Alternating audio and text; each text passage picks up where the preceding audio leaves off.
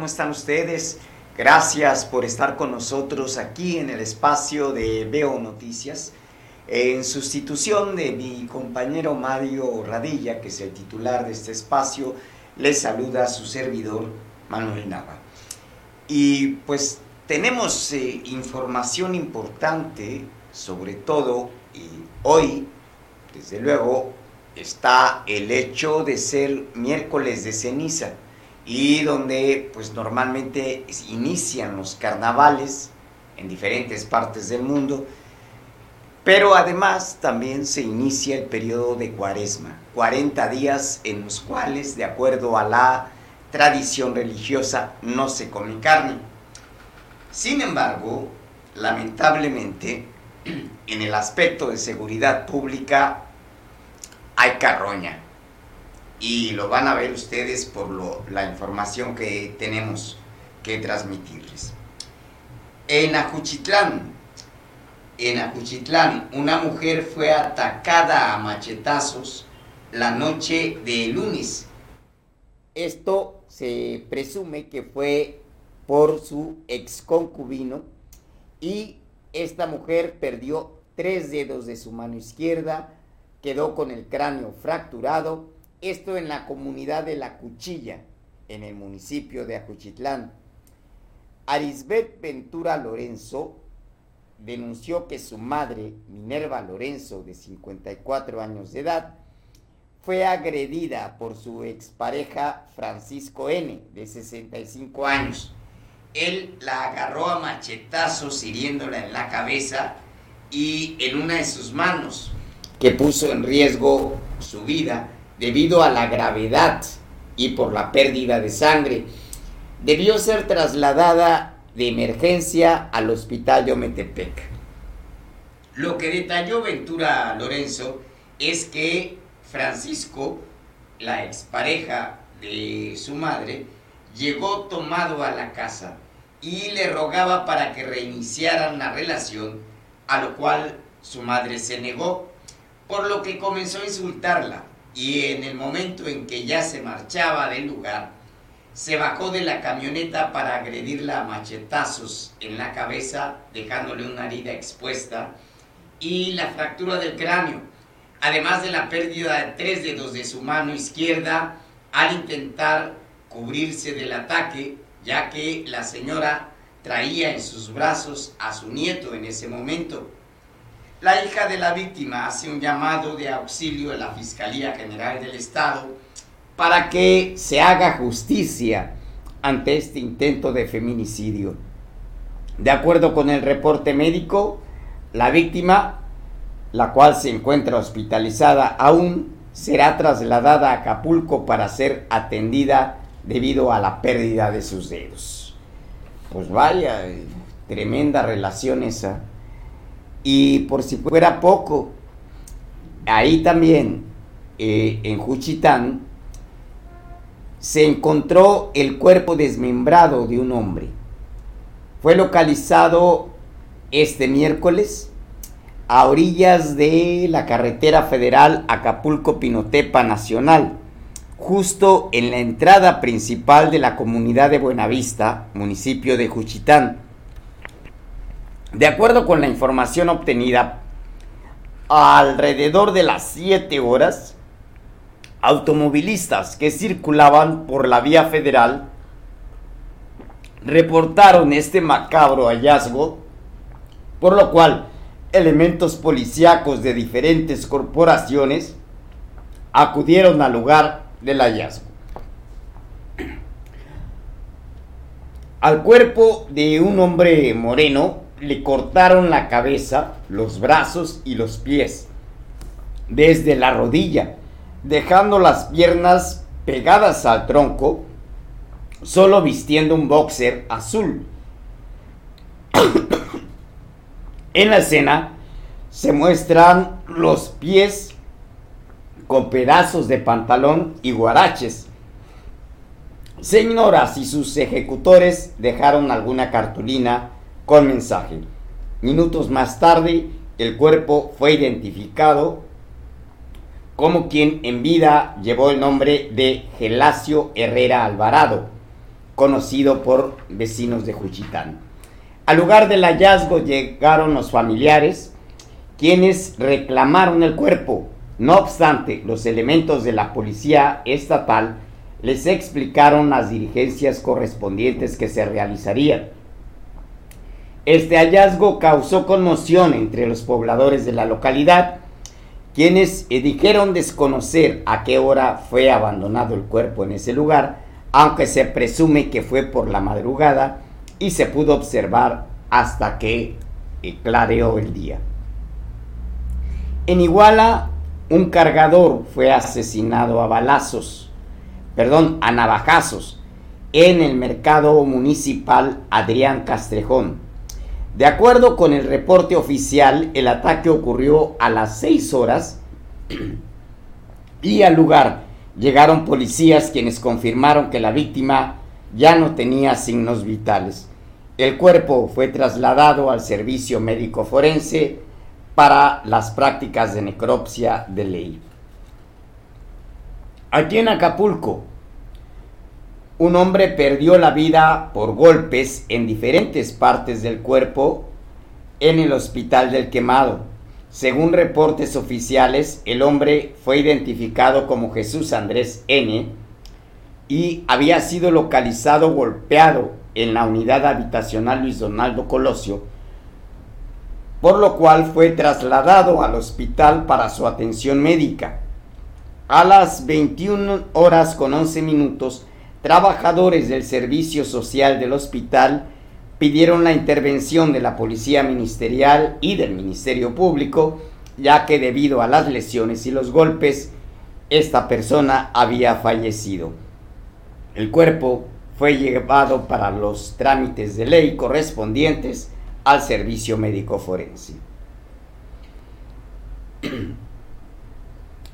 En Florencio Villarreal, en acciones de seguridad, la Policía Estatal, en coordinación con agentes municipales, detuvieron a una persona en posesión de un arma de fuego en el municipio de Florencio Villarreal, que se ubica en la región de la Costa Chica. De acuerdo con el boletín, las acciones se llevaron a cabo cuando los uniformados realizaban patrullajes de prevención del delito sobre las calles de la colonia Sultana, de la cabecera municipal. Ahí visualizaron a un individuo en actitud evasiva. Fue identificado como Juan N. y tras una inspección se localizó un arma de fuego corta, por lo cual, siguiendo los protocolos establecidos, la persona y el arma fueron puestos a disposición de las autoridades correspondientes debido a su proceso. También en Acapulco, personal de la Policía Estatal detuvo a un individuo en posesión de posible droga. Esto como resultado de acciones de vigilancia en, en este municipio. Los elementos realizaban recorridos de vigilancia y prevención del delito sobre las calles de la colonia Simón Bolívar, donde visualizaron a un hombre en actitud evasiva identificado como Adrián N.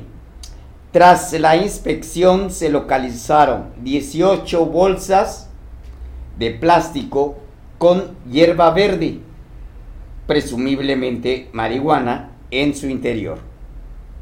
Así, además, eh, estaba en posesión de 7 dosis de una sustancia sólida similar a lo que se conoce como cristal, que es otro tipo de droga. Por tal motivo, la persona y la posible droga fueron puestas a disposición de las autoridades correspondientes para su debido proceso. Y en Estados Unidos,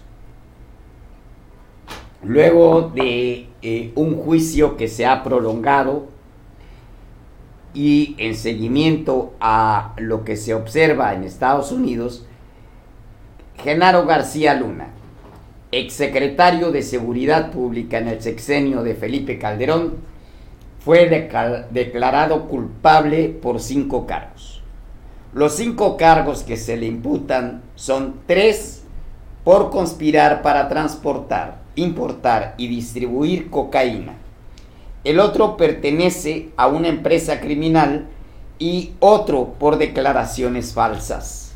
Esto, pues de acuerdo con lo que se ha ventilado en ese eh, juicio. Han salido eh, en el transcurso del descargo de pruebas, han salido eh, diferentes voces señalando tanto a funcionarios o exfuncionarios de los Estados Unidos como de México. Y aquí concretamente se ha hecho la mención de Felipe Calderón, expresidente de la República. Él aseguró que jamás negoció con criminales. Esto después de eh, haberse declarado culpable a García Luna por los cinco delitos en Estados Unidos. Como presidente de México, dice Felipe Calderón, luché con determinación en contra de la delincuencia con la ley en la mano, sin dar tregua ni hacer distinción entre grupos. Jamás negocié ni pacté con criminales jamás usé la investidura presidencial para abogar por sus intereses. El expresidente panista señaló su respeto a las resoluciones de los tribunales que actúan conforme a derecho y dijo que la resolución contra García Luna no demerita la lucha valiente de miles de policías, soldados, marinos, fiscales, jueces y servidores públicos de bien que defendieron a las familias mexicanas de la delincuencia. Aseguró también que más ha actuado en contra de la delincuencia organizada. Luché por construir un auténtico Estado de Derecho sin el cual no hay libertad, ni justicia, ni desarrollo. Son palabras del el exmandatario Felipe Calderón Hinojosa. Y tenemos en la línea a Enrique Castillo, que como ustedes saben es eh, eh, un conocedor en materia de seguridad pública y como siempre pedimos eh, su intervención para poder analizar estos temas. Enrique pues ya ha sido declarado culpable Genaro García Luna. Sin embargo, que ¿Qué es lo que tendría que continuar? Porque como hemos visto, bueno, una es que estos juicios quedan en, una, en un hinchamiento mediático incluso, pero no hay el seguimiento adecuado como para desarticular el aparato que ha actuado o que se presume que ha actuado, en este caso, detrás de Genaro García Luna, Enrique. Sí, gracias Manuel Nava. Fíjate que antes de tocar el tema de García Luna, te quiero comentar lo que acabas de referir, el tema de que Felipe Calderón, expresidente de México, eh, manifestara una, una, pues una, vamos a ver, una opinión, no sé si opinión o una justificación, pero aquí hay una frase muy conocida que dice que explicación no pedida es culpabilidad probada. Es decir, eh, eh, ya Felipe, el día mismo que fue, fue la sentencia, ya hace uso de los medios, en este caso el Twitter, tengo entendido, y, manifiesta una serie de, situaciones que no le han preguntado. Entonces, aquí el tema es eh, eh, de qué te estás justificando, ¿no? O sea, ¿qué estás preparando? ¿Qué, qué, estás pidiendo disculpas antes de que te reclamen? Ciertamente, tanto él como el mismo Vicente Fox eh, están metidos en ese berenjenal porque ellos sabían, ellos sabían que, que García Luna su, su manera de trabajar era esa. Incluso siendo director del, del, del, de la, del CEIDO, del ACIERO, que ha cambiado de nombre, eh, él fue a, hacerle eh, honores al entonces candidato, Felipe Calderón, que no era el candidato de, Fox. Entonces ya se convirtió en el, uno de sus principales asesores en, la campaña en temas de seguridad, seguramente movió recursos. Ahora, eh, García Luna, en lo que se refiere a manejo de información, a productos inteligentes, es el mejor. ¿eh? Al final, eh, eh, al final él tuvo una empresa muy fuerte que se llama GLAC, que es un índice de, de, lectura de análisis de riesgos, que incluso tú lo veías en la última página del financiero, en donde él te refería una serie de estudios inteligentes, digamos, en materia de, de, diferentes eh, situaciones, robo en carreteras, eh, robo a transeúntes, que sea todo un estudio, y, como digo, como quiera que sea, el señor conocía su oficio, eh, y García Luna creó la plataforma México, que es una excelente herramienta de las policías municipales, obviamente ahora por ser producto de García Luna no lo van a querer usar, pero es una excelente herramienta para la cuestión de manejo de seguridad, de análisis sobre todo. Entonces digo, el señor en su trabajo lo hacía muy bien, lo hacía muy, muy bien. Y aparte, él sí tenía las ligas que están manifestando ahí, eh, eh, los, los, delincuentes, tenía sus ligas con, con los diferentes, más bien, más que nada con uno de los cárteles más poderosos, y eso realmente es el, el delito que está costándole la libertad. Pero como funcionario, como como, como, como ente especialista en temas de, manejo de información, fue el mejor, ¿eh? Entonces digo, sí, sí, debes de tener, el, él debe de tener todo un registro de, lo que está diciendo y seguramente muchísima gente en el espectro político eh, tiene temor porque saben que, en cualquier momento eh, eh, García Luna, como la, señora esposa también era una especialista en, temas de seguridad, la señora esposa la, la conoció dentro del CISEN, entonces digo, es todo, todo un, complejo de, datos que van a afectar a todo el país incluso. Entonces sí, sí, ciertamente, y, sin querer, le hizo un gran favor al grupo político que actualmente está en el poder. Actualmente la 4T tiene en García Luna una excelente herramienta de, de, propaganda, digamos, como para que digan, para que el, el, mismo Morena, la 4T, Andrés Manuel, todos juntos digan, miren quiénes eran ellos, sigamos en el proyecto con nosotros, ¿no? Entonces, como te digo, Manuel, es algo que toca todos los, espacios políticos, eh, criminal, criminológicos, eh, mediáticos, entonces, entonces sí, sí estamos en un este banquete de, información, muy, querido Manuel. Pues eh, tocas dos aristas muy interesantes, Enrique. por un lado, en lo referente a lo criminalístico, la capacidad de Genaro García Luna, que en efecto hay que reconocérselo, eh, para eh, estructurar los datos y poder tener una visión prospectiva en cuanto a la evolución de fenómenos de carácter delincuencial. Eh, el hecho de haber generado la plataforma México, que la verdad, independientemente de que la haya creado él, el asunto es la utilidad que puede tener esta herramienta y que podría seguir teniendo, eh, y eh, la pérdida de oportunidad al, desperdiciarla por el solo hecho de su origen. Eso es, es correcto. Eh, el, otro aspecto, Enrique, es el uso propagandístico de la lucha contra el narcotráfico.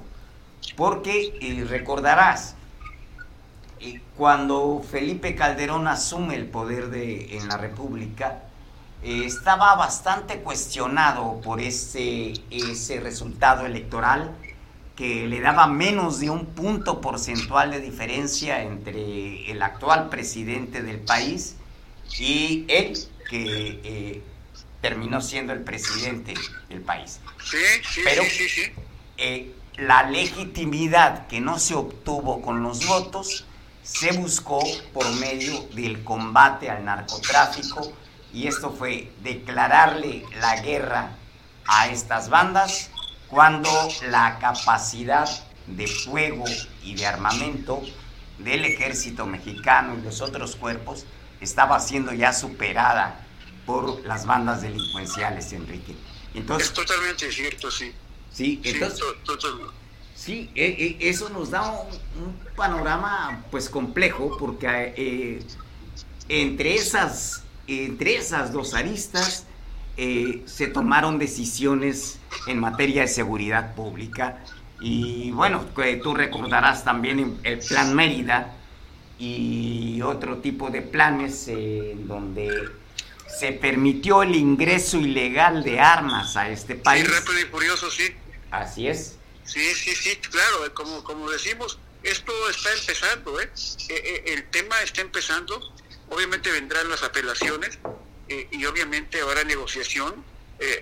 La, la, pena podría ser desde 20 años, es lo mínimo, a cadena perpetua.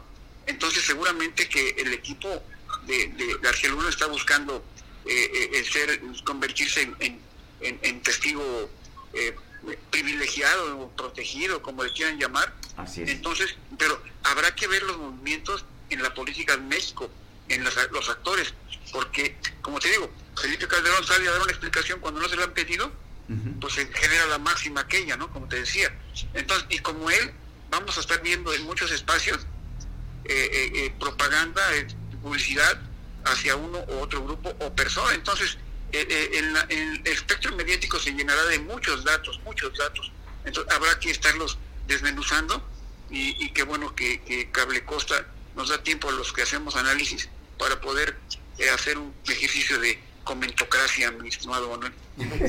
en efecto. Y, y, pues bueno, es que también está el otro lado, Enrique, porque eh, lo que queda de este juicio o el postjuicio a Genaro García Luna, eh, pues también está en riesgo de ser utilizado con fines político-electorales. Es correcto, y viene la época electoral exactamente. Ojalá que sea esa vía, la de la de la verborrea y, y la información, y no que utilicen otro tipo de, de propagandas como lo que estamos viendo con el caso de Ciro Gómez Leiva, ¿no? que también ya empieza a tomar un giro eh, eh, propagandístico en el tema electoral. ¿no? Entonces hay, hay muchas cosas, estimado Manuel. Así es, porque bueno, Felipe Calderón se estaba caracterizando por ser una oposición eh, pues mucho más, más equilibrada en la medida de lo, de lo posible eh, con respecto a eh, el presidente López Obrador, eh, a diferencia de Ricardo Anaya, por ejemplo, y de otros grupos de oposición.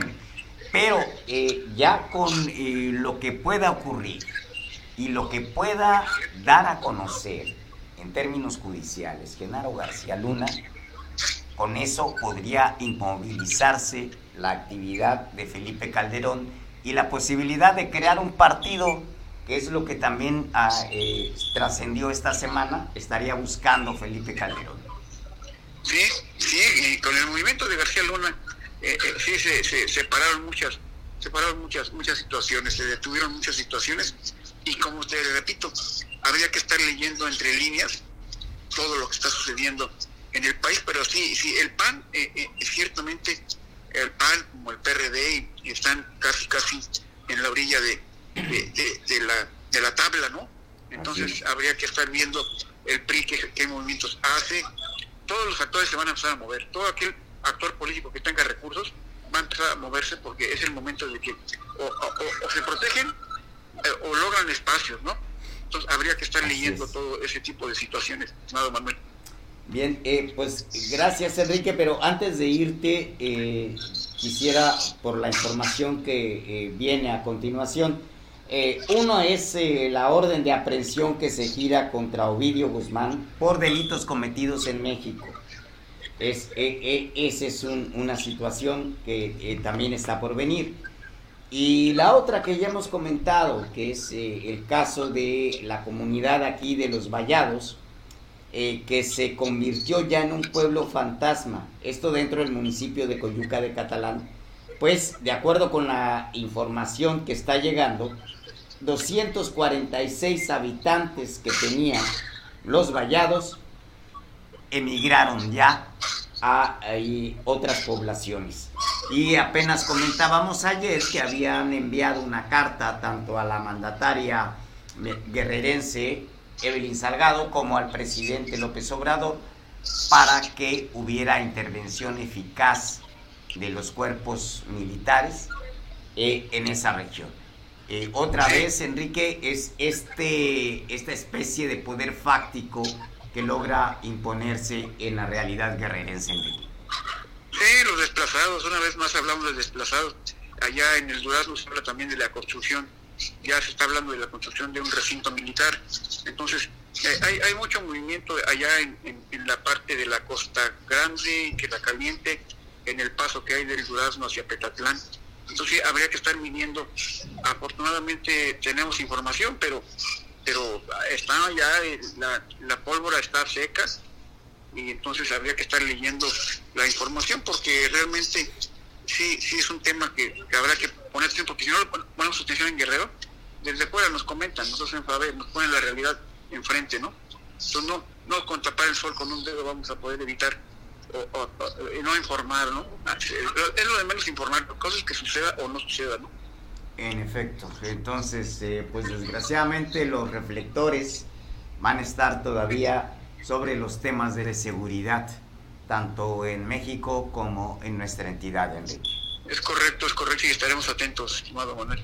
Muy bien, pues te, te, agradezco mucho que nos hayas tomado la mañana, la llamada y seguimos al habla, Enrique. Gracias, Manuel, un saludo. Gracias. Bueno, pues eh, como les decíamos, eh, a más de un mes de su captura, un juez federal con sede en Sonora giró la primera orden de aprehensión en contra de Ovidio Guzmán López, alias el ratón, por delitos cometidos en México. Este eh, es el primer mandamiento del que se conoce en contra del hijo de Joaquín eh, el Chapo Guzmán, fundador del cártel de Sinaloa. Los ilícitos cometidos en este país eh, por este personaje, eh, pues desde luego tienen que ver también con los delitos contra la salud y eh, los órdenes de, de asesinato o de homicidio doloso en contra de enemigos del cártel de Sinaloa.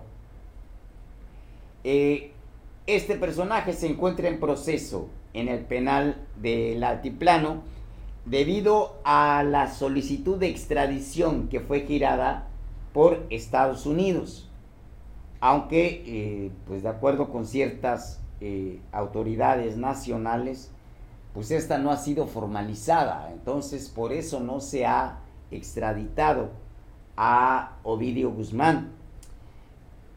Everardo Maya Arias, eh, juez del Juzgado Tercero de Distrito en materias de amparo y juicios federales en el Estado de México, informó de la orden girada por el juez de control de la entidad, sin embargo, no detalló los delitos que se le imputan a el ratón. Se advierte que el juez de distrito comisionado temporalmente al Centro de Justicia eh, Penal Federal en el estado de Sonora en funciones de juez de control, al rendir su informe justificado, aceptó la existencia de un acto reclamado en el cual manifestó que el mandamiento de captura fue emitido en una causa penal de su índice estadístico. Ovidio Guzmán fue detenido el 5 de enero pasado por elementos de la Secretaría de la Defensa Nacional durante un operativo desplegado en la comunidad de Jesús María, allá en Sinaloa, derivado de una solicitud de extradición que hizo el gobierno de Joe Biden en 2019.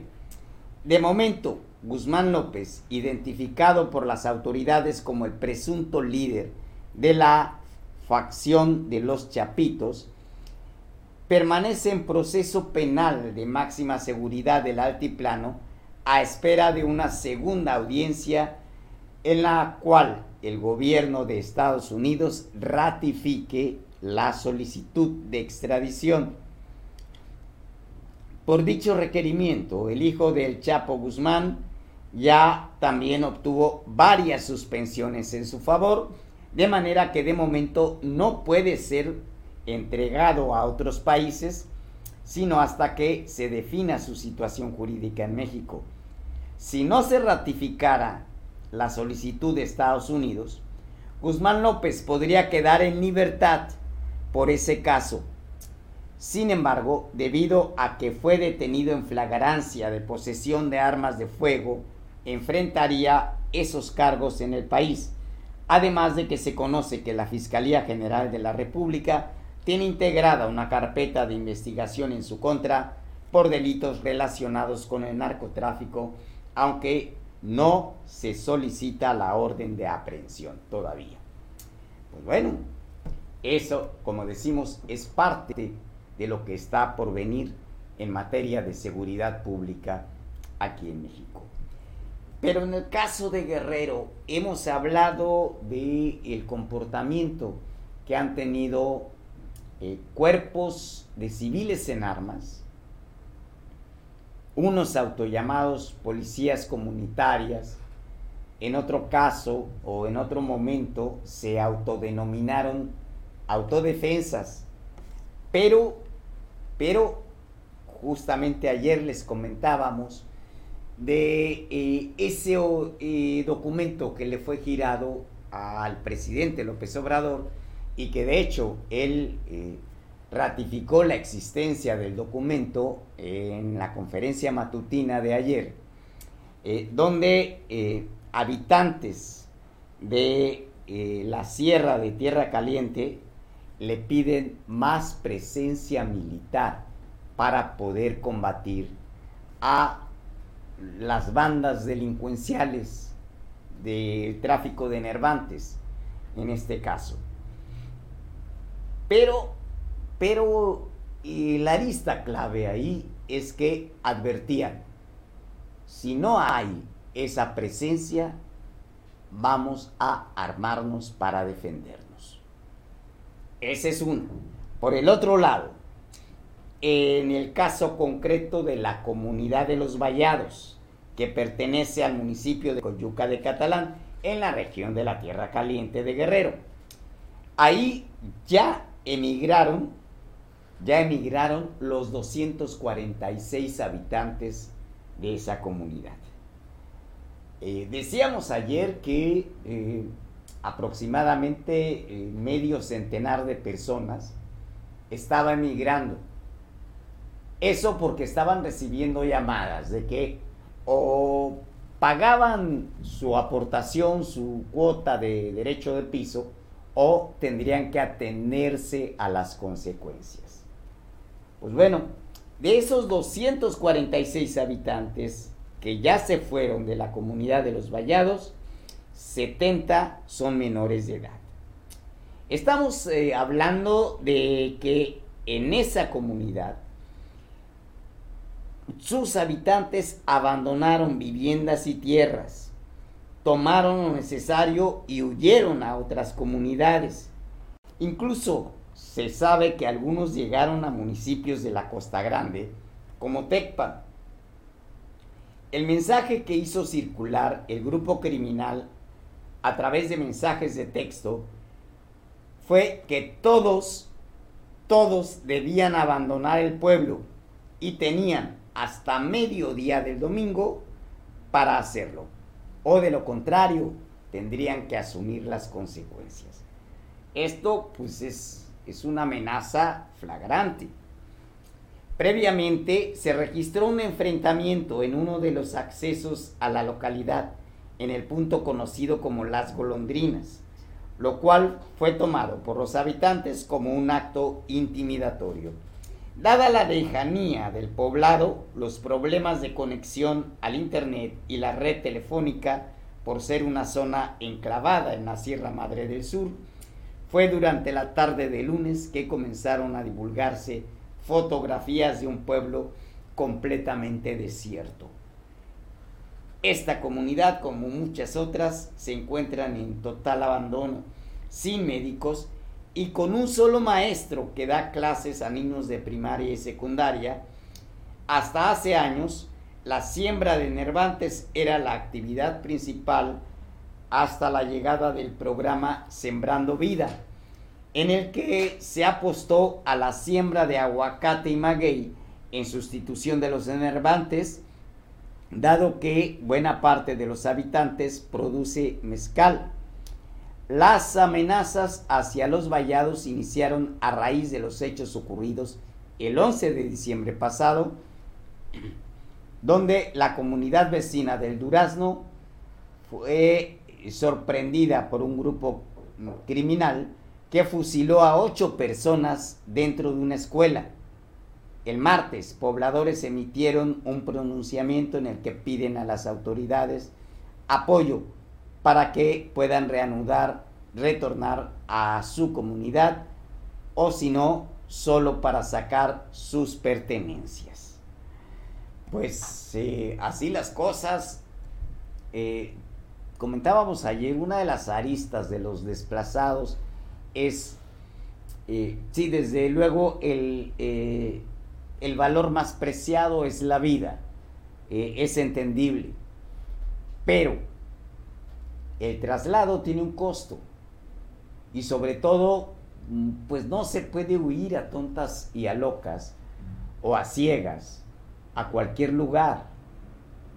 Habría que reiniciar la vida. Pero, ¿qué lugar dentro de esa zona de la Tierra Caliente y la parte superior de la Costa Grande se encuentra libre de la acción de los grupos criminales? Es decir, ¿hacia dónde que no sea, como dice el viejo refrán, salir de Guatemala para entrar a Guatepeor. Esas son las cosas que todavía quedan ahí pendientes. Y el otro, eh, ¿cuál es el interés de estos grupos criminales como para obligar a los habitantes de una comunidad abandonarla? Eh, ¿Qué habría en esas tierras? ¿O qué podría ubicarse en esas tierras, que sea de un valor que valga la pena el uso de la fuerza para poderlos desterrar. Y lo otro, pues, es el cálculo de la capacidad de respuesta de las autoridades gubernamentales, de los tres niveles de gobierno, no es solamente una. E, e, esas son las eh, aristas que ahí quedan. Y pues como lo comentábamos con eh, Enrique Castillo, la seguridad pública seguirá siendo un tema central en los próximos días. Aquí en Acapulco, comerciantes de coco ubicados en la vacacional bloquearon el bulevar Vicente Guerrero, que es uno de los accesos fundamentales a este puerto, luego de que presuntamente policías estatales intentaron detener a dos hombres. Esto ocurrió aproximadamente a la una de la tarde. Decenas de personas realizaron la obstrucción por casi media hora en uno de los sentidos de la vialidad, que es también la salida hacia la autopista del Sol. Una de las inconformes señaló que luego de la confrontación entre policías y los comerciantes, dos hombres, perdón, dos hombres fueron presuntamente heridos de bala por los uniformados que pretendían detenerlos. No obstante, ante estos hechos, los eh, comerciantes retuvieron a un policía estatal para evitar que fueran trasladados. Según los manifestantes, las dos personas que resultaron heridas fueron trasladadas a un hospital para su atención médica. Los vendedores llamaron al gobierno estatal para que los policías no realicen dichos operativos, ya que han sido objeto de agresiones físicas, tanto niños, mujeres como hombres.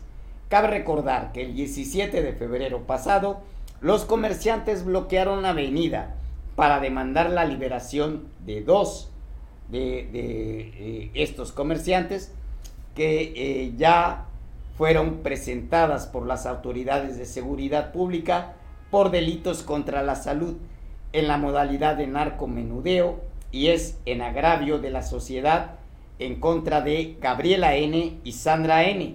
por el hecho ocurrido en la calle vieja de la venta aquí en Acapulco de Juárez. Pues bueno, estas son las cosas que complican. Eh, pareciera uno que eh, se desprestigia o por lo menos se presume una actitud arbitraria de los cuerpos de seguridad pública. Pero la defensa que se instrumenta por parte de comerciantes o personas civiles termina siendo en favor de quienes han incurrido en delitos. Y aquí es donde esto pues se complica. Bueno, eh, efectivos del ejército mexicano realizaron actividades de labor social en la comunidad del Durazno, en Coyuca de Catalán. Bueno, de esto ya estábamos hablando. Esta pertenece a la Tierra Caliente, donde luego de la irrupción de un grupo armado, tras el cual se asesinaron a siete personas, ahí se realizan trabajos para eh, construir nuevas instalaciones de la Fiscalía General del Estado. Las autoridades instalaron una base de operación mixta con presencia de fuerzas de seguridad estatal y federal para dar garantía a los pobladores de este municipio calentano. Fechas después, la Secretaría de la Defensa Nacional ha estado brindando atención y acercamiento con los pobladores de la zona, donde se suspendieron las clases por más de mes y medio. Pues e, esas son otras de las consecuencias que se tienen. Bueno, personal de la 35 eh, zona militar realizó labores conjuntas en esta comunidad con el gobierno del estado, donde se realizaron consultas médicas, también se entregaron despensas, cortes de cabello y se repararon electrodomésticos. Eh, de acuerdo a la información de la Comandancia de la Novena Región Militar y la 35 Zona Militar, eh, dichas acciones forman parte de las diversas actividades de labor social que contribuyen a la paz y a la seguridad de la población que vive en la Sierra de Guerrero. En el Durazno, autoridades estatales iniciaron la limpieza de un predio para la construcción de nuevas instalaciones para la Fiscalía General del Estado a fin de que se atienda la demanda de justicia por parte de los pobladores. Pues eh, sí, y se requiere labor social, desde luego, importante en estos momentos, mm, pero finalmente eh, la columna vertebral del problema es seguridad pública, es eh, sentirse protegidos ante eventuales agresiones de bandas del crimen organizado. Y esto es una cosa muy distinta. Ahora, se podrán tener nuevas instalaciones, eh, abrir esta base de operaciones mixtas, pero mm, pues de eso a encontrar la solución del problema hay un mar de diferencia y eh, pues no se trata de maquillarlo, sino de encontrar soluciones de fondo. Eh, pero pues dejemos ese tema ya por ahí. Aquí en Acapulco se reordenan a ambulantes sobre la banqueta de la avenida Cuauhtémoc. Esta es la segunda ocasión en que el gobierno municipal con elementos de la dirección de vía pública retiran a comerciantes, en este caso informales, fueron más de 50 eh, comerciantes de este tipo, que se encontraban eh, haciendo sus labores de, vendimia en la banqueta de la avenida Cuauhtémoc a la altura del lugar que hoy se conoce como el ex Cine esto para ordenar, reordenarlos de bajo acuerdos en la misma zona de la ciudad. En octubre de 2021, días después de haber iniciado la administración de Abelina López Rodríguez, se centra estructuras metálicas que eran utilizadas como puestos semifijos en este lugar, fueron retiradas por eh, primera ocasión y 24 horas después fueron reinstaladas bajo un reordenamiento de espacios para cada uno de los vendedores. Durante el operativo también se, se hizo acto de presencia por parte de elementos de la Policía Preventiva. Raúl Ceballos Carvajal, director de Vía Pública, dijo que este reordenamiento y retiro de vendedores responde a las quejas de los propios acapulqueños que hacen para exigir la recuperación de los espacios. Pues aquí la contradicción, porque por un lado, de acuerdo al bando de policía y buen gobierno, que actualmente nos rige, la vía pública que comprende banquetas y vialidades no puede ser objeto de este tipo de actividades comerciales, de ningún otro tipo que no sea el tránsito de peatones. Y sin embargo, es el mismo gobierno el que reasigna espacios, vale decir, como ellos dicen, reordenan y eh, con esto pues eh, se da eh, una legitimidad a los informales. a inicios de semana hablábamos de que aquí, de acuerdo con los datos que da a conocer el INEGI, aquí en Guerrero lo que más ha crecido es el empleo informal. Y el empleo informal comprende este tipo de actividades en las aceras de las vialidades. Pues eh, el problema es cuando en realidad se va a recuperar la vialidad para el tránsito de las personas. Porque la colocación de estos puestos, independientemente que sea una reubicación, reduce y a veces inhabilita a los peatones el poder transitar por las banquetas y tiene uno que eh, bajarse al arroyo vial. Ese, ese, es el punto clave aquí y pues bueno, eh, aquí están las cosas. Eh, bueno, más de 500 pequeños comercios se amparan contra la ley de control de tabaco a través de la Alianza Nacional de Pequeños Comerciantes, que al 20 de febrero del 2023 eh, son más de 500 quienes han presentado eh, esta querella. El pequeño comercio sale en defensa del libre comercio, de la libre competencia y de la libre elección que tienen los consumidores al momento de comprar no para defender la comercialización de un producto en particular, en este caso, la comercialización de cajetillas de cigarros legales. Esto es, aquí eh, sería como un mundo bizarro. Eh, resulta que eh, se argumenta libre comercio para ampararse contra aquellos productores que sí cumplen con el marco legal establecido. Y se habla de una competencia desleal incluso. Bueno, esto es, el, eh, como diría aquella vieja frase, la iglesia en manos de Lutero.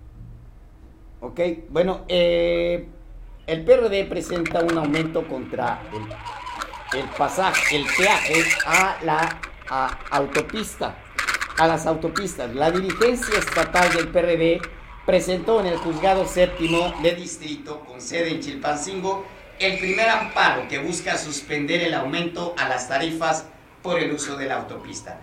Esto de acuerdo con eh, la Secretaría de Comunicaciones y Transportes, no fundamentó adecuadamente el motivo por el cual se acordó el incremento en las casetas de peaje. Por el contrario, solo se basó en un comunicado para informar del incremento de 7.82% de inflación sin que se haya dado un dictamen técnico para avalar el acuerdo. Esto de acuerdo según eh, lo que establece eh, el PRD. Bueno, pues tenemos en la línea a Eric Robles. Y como decíamos antes, hoy inicia la temporada de Cuaresma y desde luego el rito religioso es pasar a la iglesia para que nos marquen con una cruz de ceniza. Eh, Eric, adelante, estamos al aire, por favor, tu información. Polvo eres y polvo te convertirás. Estas fueron las palabras del párroco de la, de la catedral, de la sociedad, al momento de llegar los fieles católicos a ponerse la cruz de ceniza, la cuaresma, es un periodo del calendario litúrgico que marca la Iglesia Católica mediante el cual los creyentes se preparan para la fiesta de Pascua que comienza el miércoles de ceniza y termina el domingo de Ramos.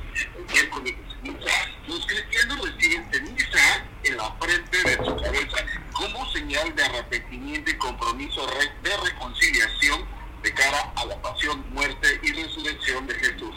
El párroco Juan Carlos Flores Rivas explica de esa celebración actual es el periodo de la antesala de la Semana Santa. Déjame comentarte, Manuel, que la cuaresma en los católicos es abstenerse y estar en penitencia para acompañar a Jesús en su camino hacia la.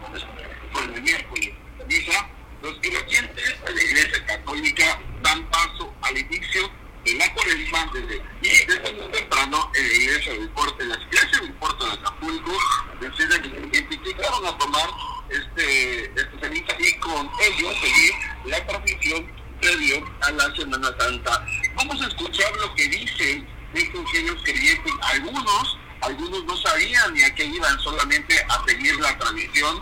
vamos a escuchar qué es lo que, lo que nos comentaron, Manuel. Adelante.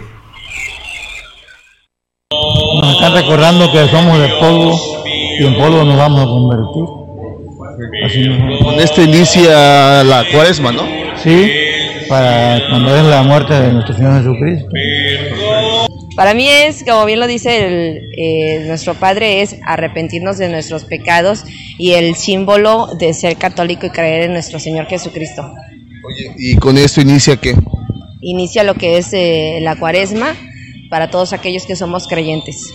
Pues es lo máximo, ¿no? Lo que nos manda la Iglesia Católica, guardar y pues no comer carnes y todo eso. La cuaresma, empieza la cuaresma y hay que cumplir con lo que dice la, la Iglesia Católica, ¿no? ¿Cuántos días son de la cuaresma antes de...? Pues mm, yo pienso que unas cuatro semanas antes. 40 días. 40 días, y 40 días. Y ustedes cumplen como cada año venir a hacer Sí, somos 100% católicos, apostólicos y mexicanos. Señora, buenos días. Disculpe, ¿qué significa el miércoles de ceniza?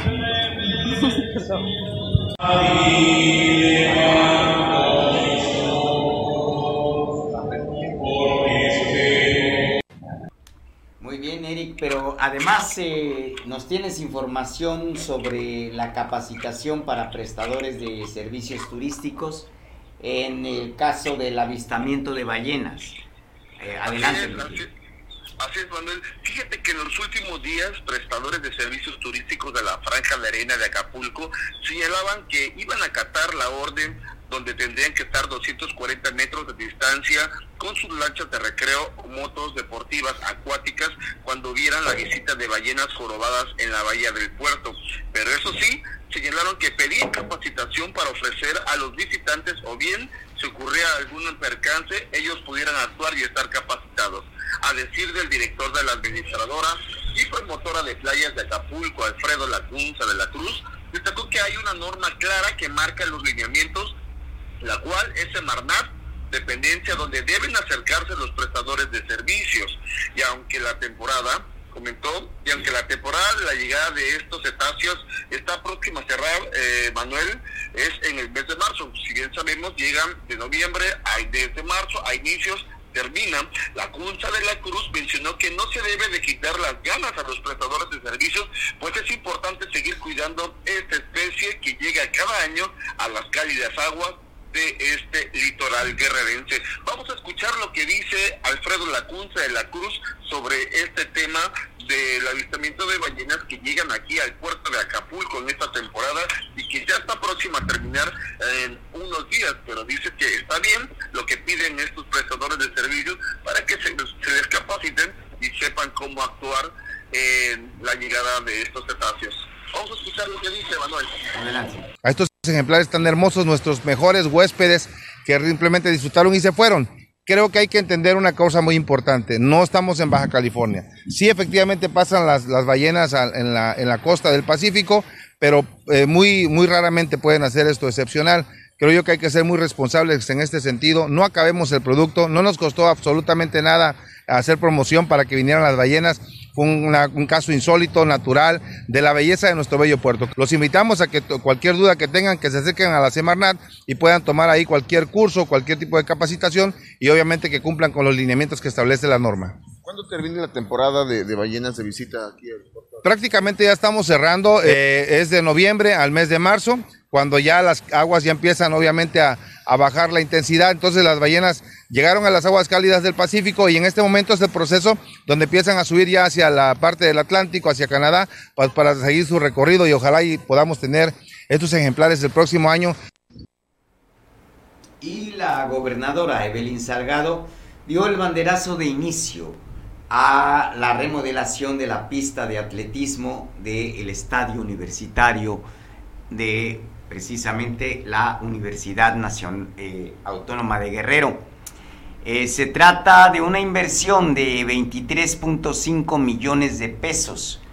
La mandataria estatal dio el banderazo de inicio a los trabajos de remodelación de esta pista de atletismo de tartán del estadio de la Universidad Autónoma de Guerrero y entregó equipamiento a escuelas y facultades de esta máxima casa de estudios a nivel del Estado, con eh, el compromiso de seguir mejorando la calidad académica de nuestra máxima casa de estudios.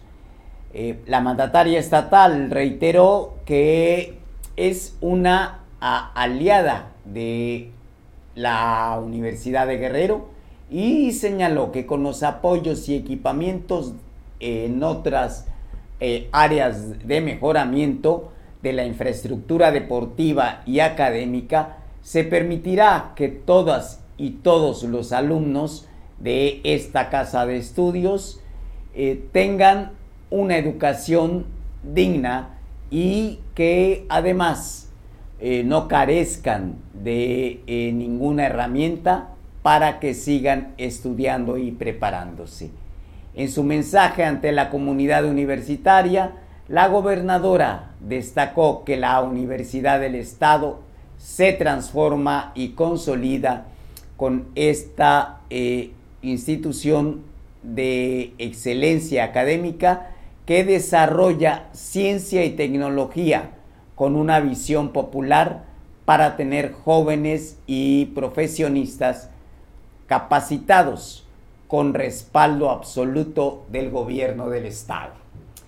Pues eh, eso es de un lado. Por el otro, en el caso del cuerpo legislativo estatal, se presentan iniciativas para garantizar la pensión alimenticia a mujeres por el mismo tiempo del concubinato y para tipificar la violencia simbólica el diputado Bernardo Ortega Jiménez presentó una iniciativa de adición al Código Civil del Estado de Guerrero para que en los casos de terminación de concubinato, si la mujer carece de ingresos económicos para su sostenimiento, puede exigir una pensión alimenticia por un tiempo igual al que haya durado la relación, derecho que podrá ejercer con independencia de los alimentos de las hijas o hijos. La propuesta se turnó a la Comisión de Justicia para su análisis y emisión del dictamen. Por su parte, la diputada Jessica Alejo Rayo presentó una iniciativa de reforma a la ley de acceso de las mujeres a una vida libre de violencia para incluir la violencia simbólica, defendiéndola como toda acción o omisión que reproduce y transmite patrones socioculturales y estereotipados establecidos en función del sexo, lo que trae como consecuencia desigualdad, discriminación y subordinación. La iniciativa fue turnada a la Comisión para la Igualdad de Género para su correspondiente análisis y